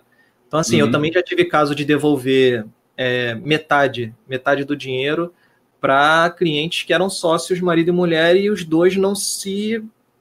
Não Acabou se o casamento. É, eles não se conectavam de forma nenhuma no projeto, e eu falei: olha, beleza, toma aqui. Não, toma não, eu, eu já tinha recebido metade, fiquei com a metade e, e enfim, o, o, projeto foi encerrado. E, e, estão usando a mesma marca até hoje. Isso eu estou falando de 2000 e 2012.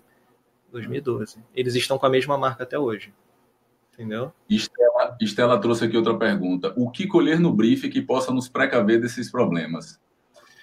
É, de modo rápido, eu acho que essas perguntas todas que a gente falou até aqui já valem, né? Do tipo, se é você que aprova, se você está preparado para ter a marca, por que você quer ter a marca, qual é o valor que você quer que essa marca traga para você a mais, o que é que você deseja alcançar com essa nova marca, com essa nova identidade. É, você amarrar se tem alteração, se não tem, o que é que está atrelado a isso, você deixar claro que a mudança de rumo do projeto requer novo, novo pagamento, porque o que acontece? Você não compra um produto na loja e usando você não gostou, você vai lá e devolve. E eu acho que e você não chega.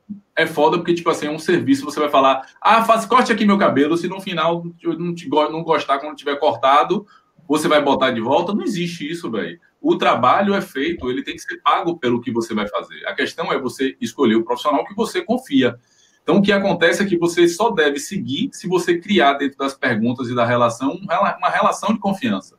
Se em algum momento você perceber que não existe confiança e você seguir, você está assumindo a responsabilidade de dar um problema lá na frente. Né? E quando existe a confiança dos dois assumirem isso, é importante. Né? Então, eu acho que é o que mais vale aí. E aí eu vou, eu vou já seguir com a de Redequias aqui, que tem um pouco a ver, que ele, assim, o qual é o aprendizado desses perrengues que a gente traz? Eu acho que o aprendizado é a gente ver o que é que a gente pode estar fazendo de errado para quando vir acontecer novamente, a gente poder consertar isso antes. Como é que a gente pode se antecipar ao perrengue que a gente passou. Então, tipo, hoje eu tenho certeza que o próximo projeto que Kimura pegar, ele vai fazer algumas perguntas, ou ele vai se preocupar um pouco mais quando ele rever essa dinâmica. Três pessoas, uma mais de fora, não sei o quê, então ele já não vai cair, com certeza ele não vai... Olha, o cara que cai duas vezes no mesmo erro é burro. Você Pô, pode cair no mesmo... Eu já fui burro várias vezes, cara. Pô, mas muitas vezes. Muitas vezes. Mas, tipo, assim, se você tem um método, eu tô com 37 tem... anos cometendo o erro que eu cometia quando eu tinha 22, cara. Mas Isso eu acho que é parte.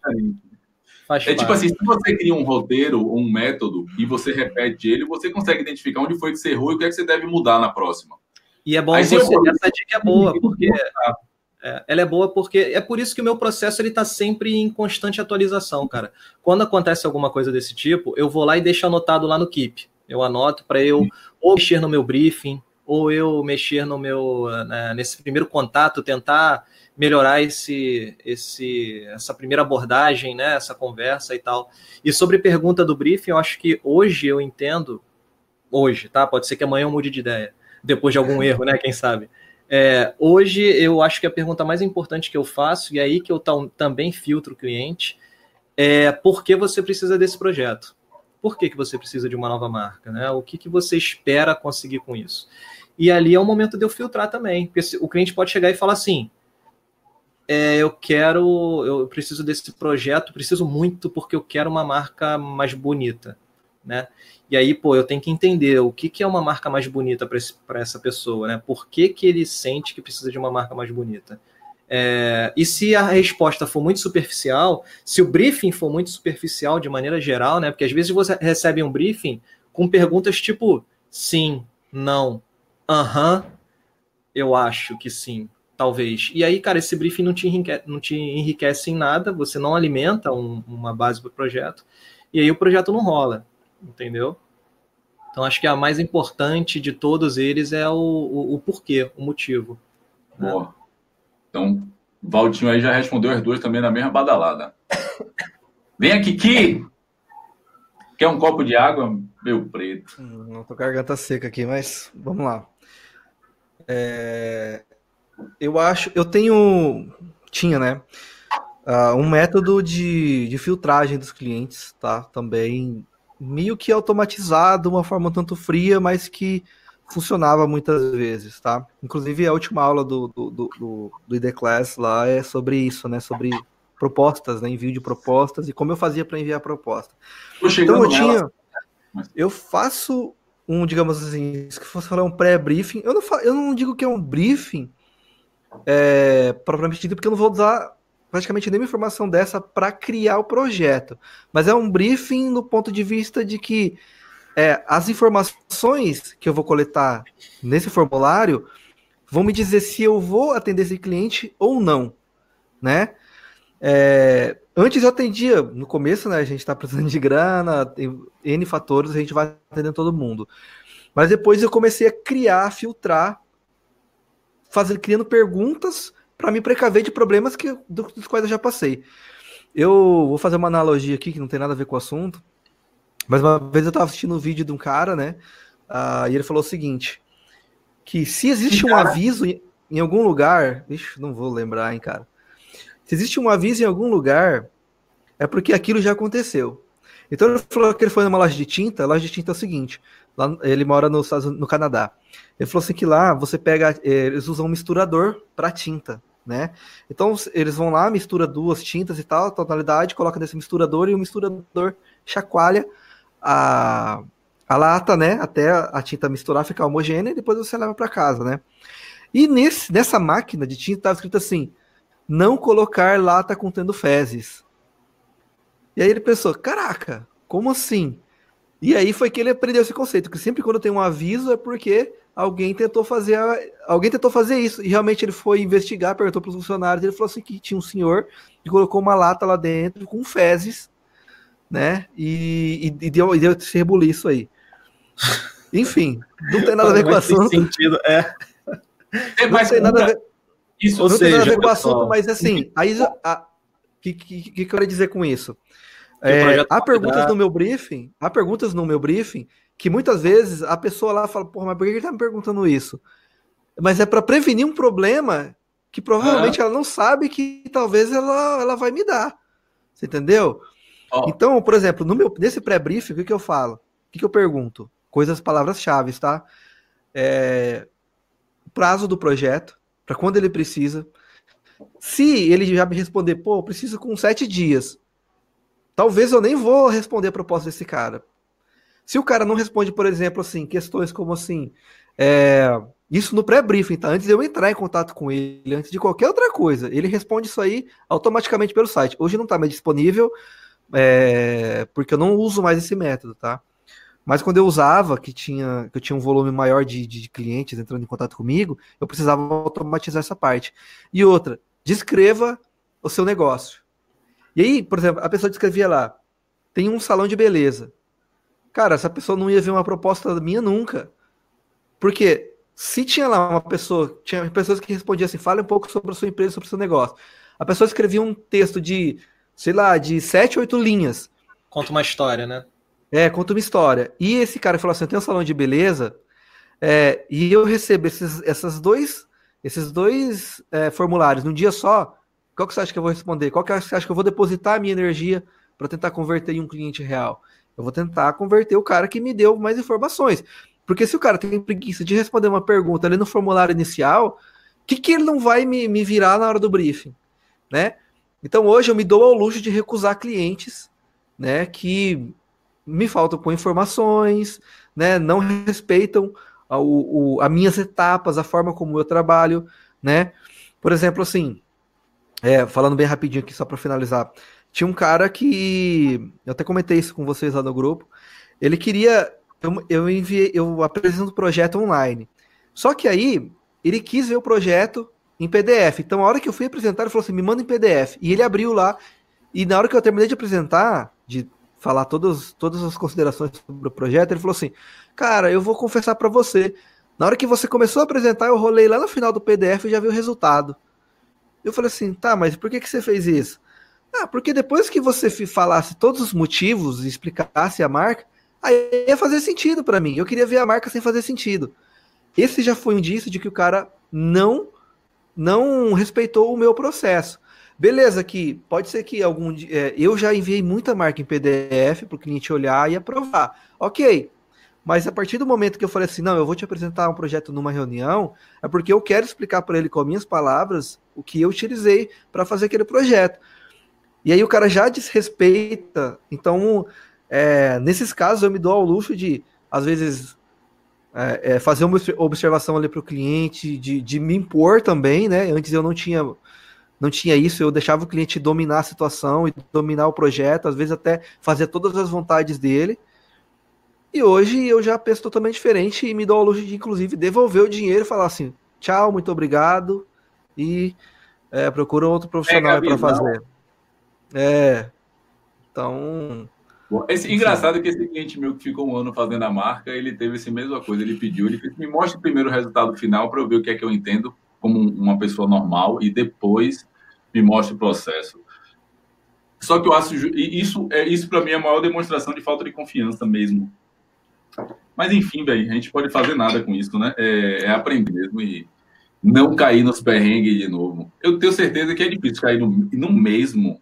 Igual, e é importante né? errar, né, cara? É importante errar, oh, porque um exemplo. por mais que a gente dê referências aqui, a pessoa vai cometer os próprios erros e é importante fazer isso que o Fábio falou, não fazer como eu, né? Tipo, não repetir os mesmos erros, porque eu cansei é, eu acho que uma coisa importante, interessante aqui é, dessa live é, ensinar, é, é mostrar para as pessoas o, o, os erros que você pode evitar, né? Então, uhum. provavelmente vocês estão ouvindo aqui e eu até comentei no. Eu, eu, participo de outro grupo também, Fábio também, lá do Feedback Storm. E esses dias um, um dos participantes lá postou que ele tinha respondido o cliente dele em caps lock. O cliente achou que ele tinha gritado com ele. Essa ele processou. Boa. Ele processou o cara e agora tá, enfim, vai ter uma dorzinha de cabeça aí com o advogado e tudo mais. E aí eu penso assim, cara, o legal desse grupo é que a gente não precisa fazer a cagada para aprender, a gente aprende com a cagada dos outros. Né? Então, assim, beleza, vai, vai acontecer coisa errada com vocês que estão assistindo a live aqui, que estão começando, gente tem uma experiência, vai. Mas aprender com a cagada dos outros é um pouco melhor, né? assim, menos desgastante. Então eu aprendo com o erro de todo mundo também, com meus próprios. É, então acho que ficam várias dicas aí para vocês é, terem como referência. E tem muito mais, né? Porque a gente não tem muito tempo também para ficar falando. Porque eu que não lembrava nada quando vocês deram a ideia do, dessa live, eu falei, pô, não lembro, perrengue, perrengue, também tô velho, não lembro de muita coisa. Mas aí eu anotei. Pô, e tem coisa pra caramba aqui que eu não risquei ainda. Entendeu? Ah, não, não, não, deu para sair. É muita coisa, gente... cara. Agora, para a gente fechar, vamos cada um deixar uma, uma boa dica, uma boa. Uma dica, aquela dica foda de final para a galera para ajudar as pessoas nesse perrengue, algo que a gente acha interessante e que a gente não falou ainda do início para cá do Escaleno. Cara, acho que o Kimura já fechou bem aí, cara. É aprender com os erros dos outros também, procurar se informar. É, uma coisa que eu acho legal, aproveitando esse gancho do Kimura, e eu fazia muito isso, hoje em dia eu não tenho mais tanto tempo, mas é. Você tem uma referência, você tem um designer ou uma designer que você acha ali excepcional cara, investiga, procura, vai na página sobre dessa pessoa, vê, procura lives, gravações, podcasts, ouve essa pessoa falando, porque isso é importante, cara. Eu cansei de ouvir gente assim que eu admiro contando também as suas próprias experiências, e isso com certeza me ajuda também, me ajudou bastante na minha na, na fundação, né, cara? Então, isso que vocês estão fazendo aqui de participar e interagir e correr atrás mesmo, cara. E errar, errar faz parte também. Não adianta, e, e assim, não se frustrar muito, né? Quando acontecer, porque já vai com a cabeça de que, cara, vai acontecer de vocês errarem e, e o importante é vocês terem é, é, calma e tranquilidade para resolver e, e, tentar evitar que não aconteça de novo, né? Isso. É, a minha dica nesse sentido vai em torno disso, que é assim, as grandes marcas, ela tem excelência no serviço porque elas seguem um padrão, porque ela passa uma experiência e a experiência não é por acaso, ela é pensada, né? Então, tipo assim, tem que ter uma repetição para poder virar sua identidade aquilo ali. Então, se você, se você, você tem que ter um diagrama ou algo dentro do seu processo. Então, se você escreve quais são as etapas do seu processo, desde o atendimento, quais são os tipos de informações que você vai coletar, o que é que você vai perguntar, quando é que você vai mandar tal coisa, quando é que você vai mandar tal e-mail. Sabe como se você fizesse uma trilhazinha do, é, de processos mesmo, né? O que é que você vai coletar, quando é que você vai começar, onde é que você vai avisar o cliente, como é que você vai fazer até a entrega. Se você cria o seu processo, você vai, pode fazer ele de modo simples no início, mas escreva todo o processo e tente seguir ele à risca e a cada novo projeto insira o que você achou que deixou de estar tá lá. Né? Quando você ouvir suas referências, como o Walter trouxe aí, coloque ali o que você achou interessante ter ali também que você viu nesse processo. Mas se você tiver esse seu escopo, esse seu método, que você está desenvolvendo, você vai poder repetir, vai poder ser mais fácil você ver onde você está errando, se é no mesmo lugar sempre, e onde é, como é que você pode alterar isso, fica mais fácil de você mensurar e de medir qual é a métrica de, de boa resolução isso, disso, né? Eu tenho certeza que os grandes números hoje em dia é que fazem a diferença. E hoje, com a internet, com tudo isso, é fácil de medir. Você sabe onde é que o cliente parou, em que e-mail foi que parou, em que processo foi, em que hora foi que ele desistiu de se conectar a você, né? Então dá para você fazer um desenhozinho disso fácil, né, tranquilo, e eu acho que a minha dica é isso, desenhe seu processo e a cada novo projeto veja se você está dando certo. Vai chegar uma hora que vai bater num, num, processo que você vai falar, esse projeto, esse processo é o meu processo ideal. Mesmo que de uma hora ou outra você insira alguma novidade, mas você vai ter um esqueleto seu que vai ter a ver com você, com seu projeto de criação, sua forma de criar, de desenvolver e com a sua forma de entrega, né? Para você mostrar também ali um pouco de você dentro disso. Legal, legal. É, eu, eu acho que a minha, a minha deixa aí é, é vai bem nesse caminho aí também. É, errar faz parte, mas o mais importante do que você aprender com o erro, tá? É você parar e analisar esse erro e ao invés de ficar lamentando pelo erro, né, ao invés de perder esse tempo e sua energia se culpando, ah, o que aconteceu, não sei, e, e ficar naquela, sabe, é, é, é, se desgastando por causa disso, tente encontrar a solução, tente identificar o problema, porque é só assim que esse erro evita de acontecer. Porque às vezes a pessoa pensa assim, pô, errar é normal, então eu vou errar, vou errar todo dia. E vai cometendo o mesmo erro sempre, vai cometendo até o fim da vida. E não para para analisar, poxa, se eu fizesse isso, esse erro não queria acontecer. Então muitas vezes, e eu passei muitos anos da minha vida assim, por exemplo, passando todos os perrengues possíveis da vida de um designer, porque eu esqueci, eu, eu deixava de inserir, de corrigir cada probleminha. Ah, porra, Será que eu passei isso para o cliente? Será que é culpa dele? Porque muitas vezes a gente faz isso, né? A gente joga para o cliente a culpa e a, gente, e a, gente, acaba não evoluindo porque a gente joga essa responsabilidade para outra pessoa, que no caso é o cliente. E a gente fica assim: poxa vida, olha que cliente sem noção, cara. Olha o que, que ele me pediu, olha aqui que não sei o quê, olha, que, olha o jeito que ele vem falar comigo, não sei o quê. E muitas vezes a gente esqueceu de, por exemplo, se posicionar, criar autoridade é, e várias outras coisas que já vão evitar que clientes ruins te procurem e se te procurarem, vão te respeitar. Então, hoje em dia, eu posso dizer que é impossível, por exemplo, impossível o cliente chegar hoje, por exemplo, em Walter Matos e, e, falar, e querer falar assim: Ah, Walter, acho que tem alguma coisa errada nesse projeto aí, alguma coisa desse tipo, entendeu? Porque provavelmente hoje, muitas pessoas, as clientes que já contratam o Walter, já conhecem o trabalho dele, ele já criou essa autoridade, né? Não estou falando que só há essa forma de criar autoridade, né? Há outras formas. Mas eu acho que antes disso a gente tem que, de alguma forma, mostrar que a gente sabe o que está fazendo e tentar identificar os erros os mais, o mais rápido possível e solucionar ele já logo em seguida, para a gente poder evoluir cada vez mais rápido. Bacana. É. Eu vou falar um, um, um, exemplo aqui que vai ficar no vazio, tá? Porque eu não tenho a referência para dar, eu não me lembro onde eu vi isso. Mas é uma vez aprendendo sobre é, é, esse processo de contato com o cliente, eu vi alguém ensinando, que eu não lembro quem, um método de automatizar é, dando valor, dando uma pontuação para o cliente, cara. Então é, a pessoa respondia o formulário e ele já recebia esse formulário respondido com uma nota de 1 a 5. Né? Eu não sei como a pessoa fez isso, por isso que eu estou falando que vai ficar meio no vazio aqui, tá? Mas ele, quando uhum. recebia esse formulário, ele já dava uma, já tinha uma notinha para o cliente de acordo com o que ele respondia.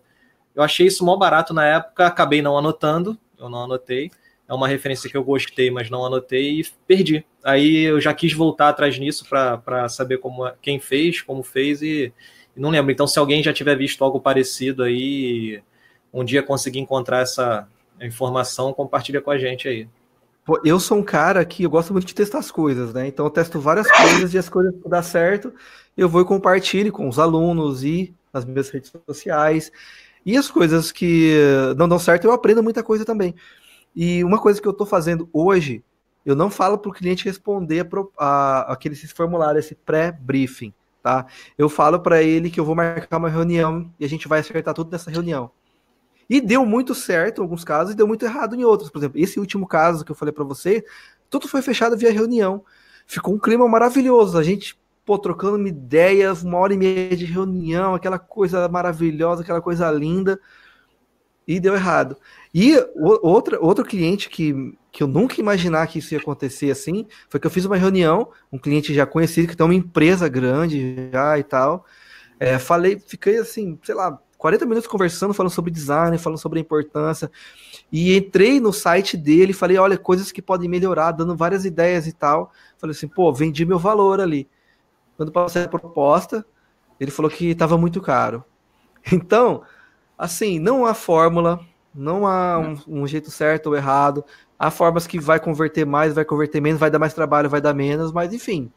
É. Cada um uma... vai encontrar seu próprio caminho, errando também. Uma, em cima disso que o Kimura falou, uma coisa que eu faço é durante o pré-brief ou nas primeiras conversas, ou stalkeando a rede social, qualquer coisa do cliente. No caso de marca pessoal, eu tento ver, por exemplo, que é algo que vai estar sempre com ele, qual é o celular dele. Porque qual é o celular dele, eu consigo mensurar um valor. Então, por exemplo, se o cara tem um 8 Plus, um iPhone 8 Plus, que ele pagou 4,200 e ele não quer pagar pelo menos um valor desse para a marca, meu irmão, aí eu vou dizer, se você compra um celular que a cada uso ele só deprecia, só perde valor, né? Por que você acha que sua marca eh, seria menos do que isso, né? Então, eu, eu costumo fazer uma associação ao objeto de valor para essas pessoas, porque hoje, vamos falar a verdade, você pega um valor de um celular desse, 4 mil reais, ele dura aí no mínimo muito bem dois anos. Dois anos dividido por dia vai dar uns 5 reais e pouco por dia. É um café por dia. Ou uma parada que você usa o tempo todo com você, vai no banheiro com você, caga com você. Você só para na hora de entrar no banho, mesmo assim, hoje em dia tem até uns prova d'água o cara, se quiser entrar tomando banho, ele até entra. Então, velho, uma parada que você usa o tempo todo, um café por dia, vamos falar que até besteira, é um valor até que dá para se sustentar. Eu sei que no final fica pesado, mas assim, para você ter uma coisa boa que você usa e que te dá um, algo normal. Então, assim, eu faço essa associação. Eu pergunto a ele, velho, você sabendo o valor que sua marca tem para você e o que vai te dar de retorno, quanto é que você poderia pagar por ela? Quanto é que você gostaria de pagar por ela? Né? Isso eu jogo a responsabilidade do valor dele próprio para com ele. E é massa que eu já tive uma cliente que falou assim: olha, eu respondi o valor que hoje eu posso pagar, não o que eu acho que deva valer. E foi massa porque ela foi super verdadeira. A gente fechou mas é uma pergunta boa para você jogar para o cliente responder, né? Quando é que ele acha que vale a marca dele para ele, né? Mas isso, isso é interessante mesmo quando você faz marcas pessoais assim, né? Ou de clientes pequenos que têm empresa. É, eu mesmo faço esse estudo, cara. Eu entro no Facebook da pessoa, eu vejo tudo. Teve um projeto mesmo, não muito distante aí, que eu fiz o projeto de marca e o cara deu uma chorada e aí eu reduzi até consideravelmente o meu valor. E aí só que a gente foi trocando ideia, e aí que eu fui investigar mais o Facebook da pessoa. E aí eu vi que o cara viajava pra caramba pra fora, que o cara tinha um MacBook Air, que o cara tinha um carrão. Eu falei, caraca, e chorou pra caramba na hora do projeto, né? Eu pensei, poxa, tá tendo uma, uma percepção errada de valor aqui sobre a marca. Beleza. Adorou o projeto, é, recebeu, começou a receber muito feedback positivo de clientes dele nas reuniões que ele ia, e aí a percepção de valor dele sobre a marca foi aumentando. E aí foi, ele me pediu mais coisas para fazer. Era um projeto que ia durar, sei lá, mais uns cinco meses aí. E aí eu aproveitei o gancho, só que eu não falei para ele diretamente que eu olhei o Facebook dele. Eu falei, pô, então para fazer essas etapas aqui o valor é tanto. Aí deu mais caro que a marca, entendeu?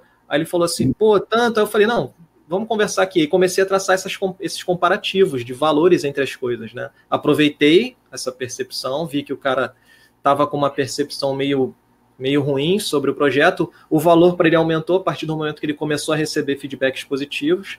Aí eu falei, bom, então tá aqui a oportunidade de realmente agora cobrar o valor que eu acho justo para esse projeto. E deu tudo certo. É foda, o cliente às vezes com um carro de 150 mil chorando para poder pagar 3, 4 mil numa marca. Isso quando eu vejo, quando eu percebo, eu, eu digo na lata. Eu não tenho muito isso, não. Aí chorando, eu falo, pera com isso, o carro é seu, é emprestado, é seu pai que paga para você, aí tudo bem, mas se é seu e você ficar rotando dizendo que é seu, quer pagar uma micharia para sua marca, pare com isso. E, e a marca, a ideia é que ela ganhe valor com o tempo, né? Ao contrário de. É. de né? Ela vai ganhar valor.